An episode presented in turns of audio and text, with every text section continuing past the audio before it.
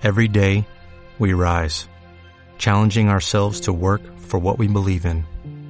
At U.S. Border Patrol, protecting our borders is more than a job, it's a calling.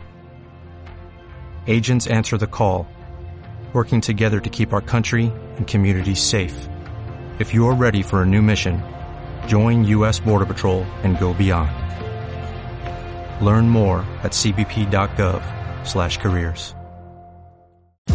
Bienvenido al podcast de Formadores Online. Mi nombre es Marina Miller y compartiré contigo todas las técnicas y estrategias para ayudarte a profesionalizar tu negocio online de conocimiento.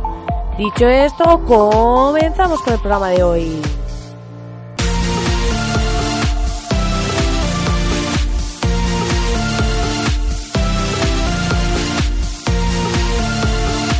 Muy buenos días, querido oyente, muy buenos días.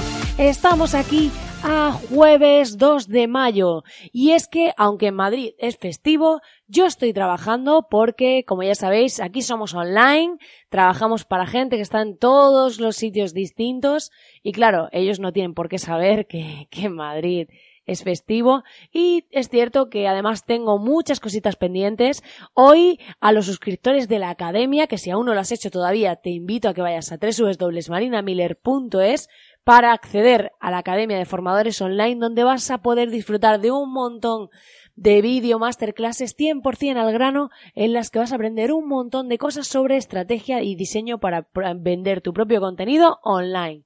Es gratuito de momento, así que no pierdas la oportunidad de ir y poder disfrutar de estas masterclasses. Como te decía, hoy justo he mandado un mail esta mañana a los suscriptores porque es, es el primer mail que mando porque hasta ahora no me había comunicado con ellos, no había dicho absolutamente nada y ha sido el primer mail que he mandado contándoos cuáles son las novedades, porque como os decía, he tenido mucho trabajo, bueno, estamos teniendo mucho trabajo en la agencia, entonces estoy trabajando eh, incluso hoy festivo porque hay cositas que adelantar, pero sí te diré que lo mejor de todo esto es que vamos a poder eh, sacar cositas nuevas para la academia. Como os decía en el mail, voy a lanzar la próxima semana dos masterclasses nuevas, vamos a meter entrevistas en el podcast, van a pasar muchas cosas, así que además, si te suscribes a la academia, te iré mandando este mail semanal en el que te voy a ir contando lo que va a ir pasando, lo que está pasando, de qué contenidos nuevos puedes disfrutar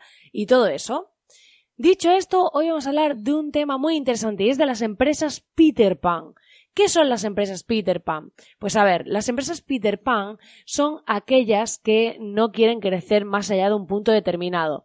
Y es que esto está muy relacionado con un libro que estoy leyendo que me parece súper interesante y por eso he querido hablar de este tema, porque en muchas ocasiones estamos centrados en crecer, parece que si no creces constantemente, tu negocio no va bien, es como crecer o morir y socialmente eh, nos están inculcando eso. Y estoy leyendo un libro que se llama eh, Companies that eh, choose to be great instead of big, ¿vale? Que sería compañías que eligen ser grandes, el, grandes en el sentido de grandiosas, ¿vale? De great, en lugar de ser grandes de tamaño.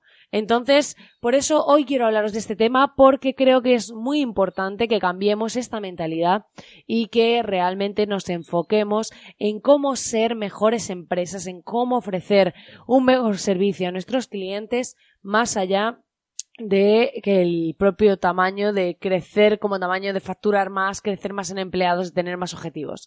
Y por eso hoy vamos a hablar de los motivos que las empresas Peter Pan tienen para no crecer más? ¿Cuáles son esos motivos por los que han decidido que no quieren crecer más, que no quieren ser más grandes, que no quieren expandirse internacionalmente y este tipo de cosas? Cuando hablamos de crecimiento podemos hablar de crecimiento normalmente es en el tamaño de la empresa, ¿vale?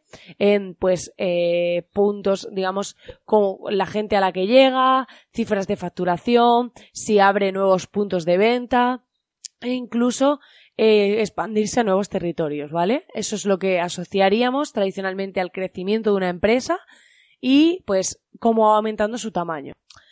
Pero en muchas ocasiones, crecer en tamaño no implica crecer en un mejor servicio o ofrecer un mejor producto.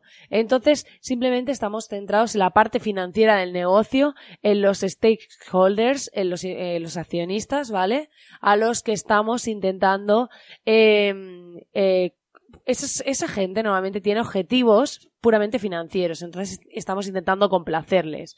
Y es por ello que eh, vamos a comentar, ya vamos a ir al grano, a los motivos por los que esas empresas Peter Pan deciden no crecer. A ver, eh, tenemos que tener en cuenta que cuando una empresa crece, a mayor tamaño hay mayor gasto, y no siempre está reñido con el beneficio. Entonces, eh, cuando decidimos hacer crecer nuestro negocio, vamos a tener más gastos. Entonces, claro, tenemos que contemplar qué cifras vamos a tener que hacer de venta para suplir esos gastos. Porque a veces, a lo mejor necesitamos vender el triple de lo que vendemos para tener el doble eh, y a lo mejor tenemos el doble de gastos. Entonces, el margen que queda, por poner un ejemplo, pues no es tan rentable a lo mejor como el que está dando el negocio actualmente. Quiere decir que crecemos, pero la rentabilidad en sí no crece de forma proporcional, sino que crece pero a lo mejor se reduce la rentabilidad del negocio a nivel general. Entonces tenemos que tener en cuenta este factor a la hora de tomar la decisión de si queremos hacer crecer nuestro negocio, más allá de que socialmente hoy por hoy parezca que hay que crecer o morir, ¿vale? O sea, vamos a analizar puramente de qué conlleva este crecimiento, más allá de lo social, ¿vale? De lo socialmente bien visto y toda esta parte. Luego, cuando creces, vas a necesitar financiación. Y esto quiere decir que vas a tener que abrir tu empresa a socios y bancos. Esto ¿Qué genera cuando abres tu empresa, socios y bancos? Que pierdes parte del control de la compañía a la vez que asumes más riesgo. Aquí eh, no tiene por qué ser una gran empresa, pensad como emprendedores pequeños. En el momento en que te asocias con otra persona, necesitas pedir financiación, estás perdiendo parte de tu negocio y eh, estás asumiendo un riesgo mayor. Esto nos pasa siendo pequeños, siendo grandes y queriendo crecer. Cualquier negocio que quiera crecer, ¿vale? Entonces es importante tener en cuenta esto. Luego, Mientras que si decides mantenerte pequeño, pues mantienes el control y no asumes riesgos innecesarios. Hay empresas que prefieren tener un crecimiento más lento, de ir reinvirtiendo sus propios beneficios, lo que van consiguiendo y con esa reinversión em, ir pudiendo hacer la empresa un poquito más grande, pero en vez de ser un crecimiento de golpe va de forma más progresiva. Esto depende del origen del negocio, porque hay negocios que son muy punteros y que necesitan, eso pasa mucho con las startups, esa inyección de capital para hacerlas despegar mucho, porque si pasa demasiado tiempo puede haber ya demasiada competencia en el sector, puede ya haber, eh, puede perderse esa ventaja competitiva de llegar el primero. Las empresas tecnológicas suelen necesitar esa inyección de capital para hacerlas visibles y darlas a conocer muy rápido, porque si no, ya dejan de ser los primeros, dejan de tener el mismo impacto. Si fuesen de manera sostenida, pues ahí no sería muy viable. Entonces tenemos que ver cuál es el tipo de negocio que tenemos y ver si realmente nos resulta viable o no hacer esto. Luego, el tema fiscal también afecta. Y es que hay empresas que, como son pequeñas, ocultan parte de sus ventas, declaran menos beneficio, y lo que quiere decir que se traduce en que pagan menos impuestos. En cambio, cuando eres una empresa grande, ¿vale? Eh, los eh, temas, digamos que eh, tus cuentas deben ser mucho más públicas, van a estar mucho más controladas, auditadas, o sea, además hay ciertos mecanismos de control para grandes empresas en los que te van a tener ahí en el punto de mira. Esto es como, como mm, tener un coche de lujo, pues ya sabes que Hacienda va a estar pendiente de ti, entonces pues pasa lo mismo, ¿vale? Eh, entonces, también tenemos que tener en cuenta esa parte, que si decides trampear o evadir impuestos, pues claro, si eres grande vas a estar ahí en el ojo del iceberg controlado. Luego, eh, también en temas fiscales tenemos que tener en cuenta que las empresas cuando llegan a cierto volumen de facturación pasan de declarar trimestralmente a mensualmente y esto hace que se aumente el gasto en gestión porque vas a tener que tener a personas gestionando esos procesos y claro, vas a tener que aumentar el personal en ese sentido. Pero bueno, este sería un gasto mínimo que no creo que repercuta demasiado, pero simplemente por tenerlo en cuenta. Y luego por otro lado está la parte ética porque hay empresas que prefieren tener empleados felices, prefieren tener un modelo de negocio sostenible en el que eh, realmente pues no necesitan crecer más. Eh, porque, pues bueno, tienen em, un número de empleados concreto, controlan el negocio y finalmente mm, no tienen esa sensación de vicio, de la avaricia y no están, eh, no tienen ese sentido de la proporción, ¿vale? Decir cómo de grande es mi negocio.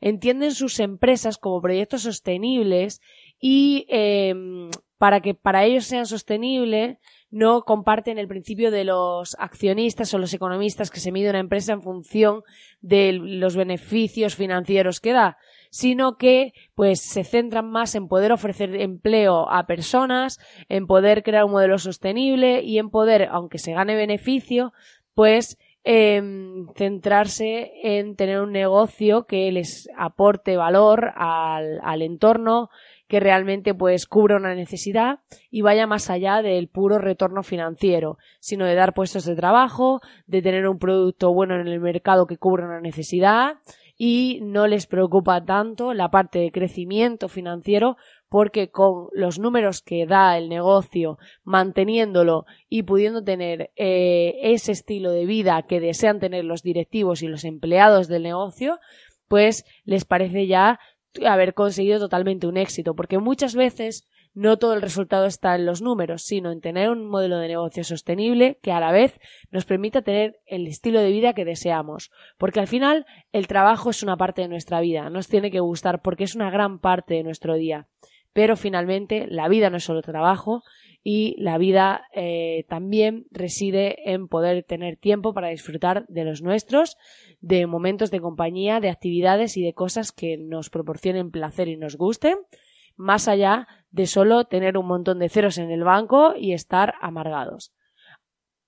Pues nada, querido oyente, hasta aquí el programa de hoy. Espero que te haya gustado esta reflexión y que eh, te haya dado una nueva visión sobre qué tipo de empresa quieres ser, si quieres una empresa Peter Fan o si te vas a centrar en el crecimiento.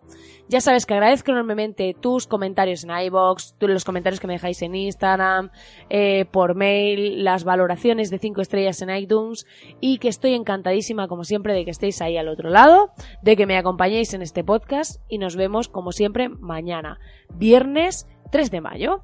Así que nada, te deseo que tengas un grandísimo día y muchísimas gracias por estar al otro lado.